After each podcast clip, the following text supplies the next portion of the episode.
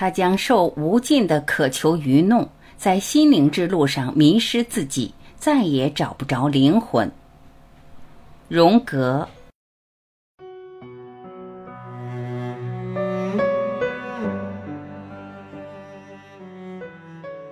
卡尔·荣格，一八七五至一九六一，瑞士心理学家。一九零七年开始与西格蒙德·弗洛伊德合作，发展及推广精神分析学说长达六年之久。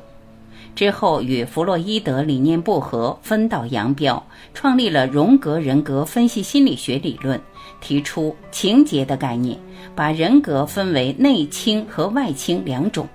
主张把人格分为意识、个人无意识和集体无意识三层，曾任国际心理分析学会会长、国际心理治疗协会主席等，创立了荣格心理学学院。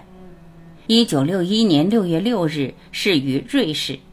他的理论和思想至今仍对心理学研究产生深远影响。卡尔·荣格曾说。我们的外部境遇是内心世界的向外投射。如果能多看看我们的内心世界，把自己的人格统一起来，就能成为自己想成为的样子，具有全然合一的感觉。一，你生命的前半辈子或许属于别人，活在别人的认为里，那把后半辈子还给你自己，去追随你内在的声音。二，往外看的人在做梦，向内审视的人才清醒。三，人的任务就是意识到从潜意识中努力向上涌出的内容。四，一个人毕其一生的努力，就是在整合他自童年时代起就已形成的性格。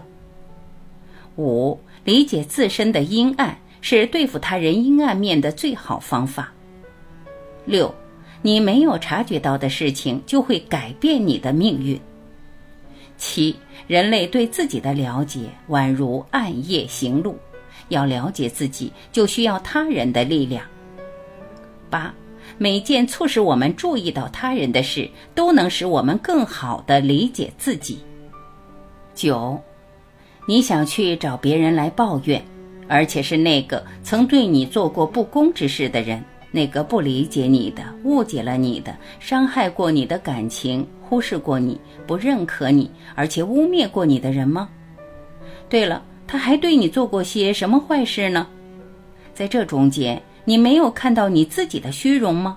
你那永无止境的荒谬的虚荣。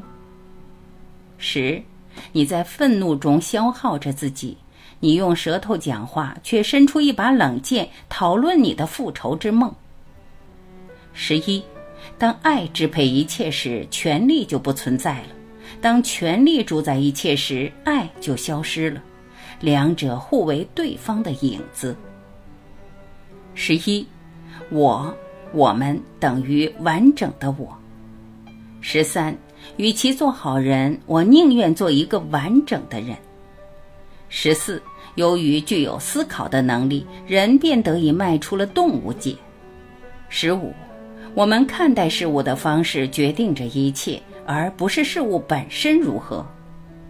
十六，适用于一切的生活处方并不存在。十七，一个人感觉合脚的鞋，却会夹痛另一个人的脚。十八，没经过激情炼狱的人，从来就没克服过激情。十九，对于普通人来说，一生最重要的功课就是学会接受自己。二十，你越是聪明，你的单纯就越愚笨。最聪明的也是在单纯处最愚笨的。想要拯救自身免于时代精神的聪明，我们不能靠增加自己的聪明，反而要接受那竭力反对着聪明智慧的，也就是单纯。但我们也不能沉湎于单纯，故意让自己变成傻子，而是要成为聪明的傻子。聪明征服世界，单纯却征服灵魂。事情都是相对的，亦是有度的。二十一，思想的动摇，并非是在正确与错误之间左右不定，而是一种理智与非理智之间的徘徊。二十二，在生命中最微不足道但有意义的事物，也比最伟大但无意义的事物更有价值。二十三，创造不是来自智力，而是来自于内在需要的游戏本能、创造性头脑与他所钟爱的对象玩耍。二十四，梦无所遮蔽，我们只是不理解它的语言罢了。梦给我们展示的是未加修饰的自然的真理，梦是无意识心灵自发的和没有扭曲的产物，梦是启迪，是人潜意识在努力使整个心灵更趋于和谐合理。大多数危机都有一个很长的潜伏期，只是意识觉察不到而已。梦能够泄露这一秘密。二十五。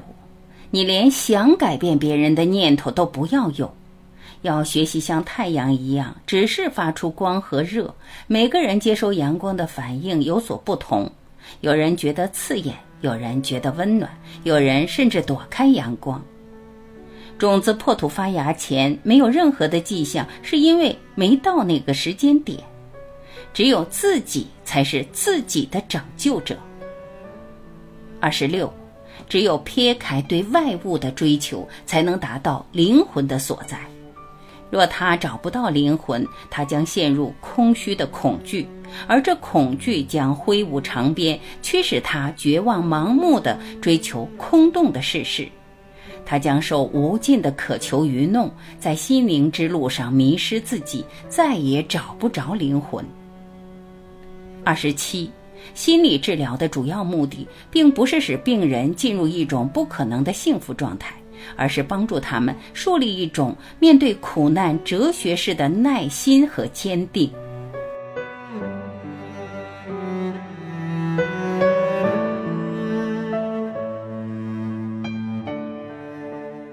感谢聆听，我是晚琪，再会。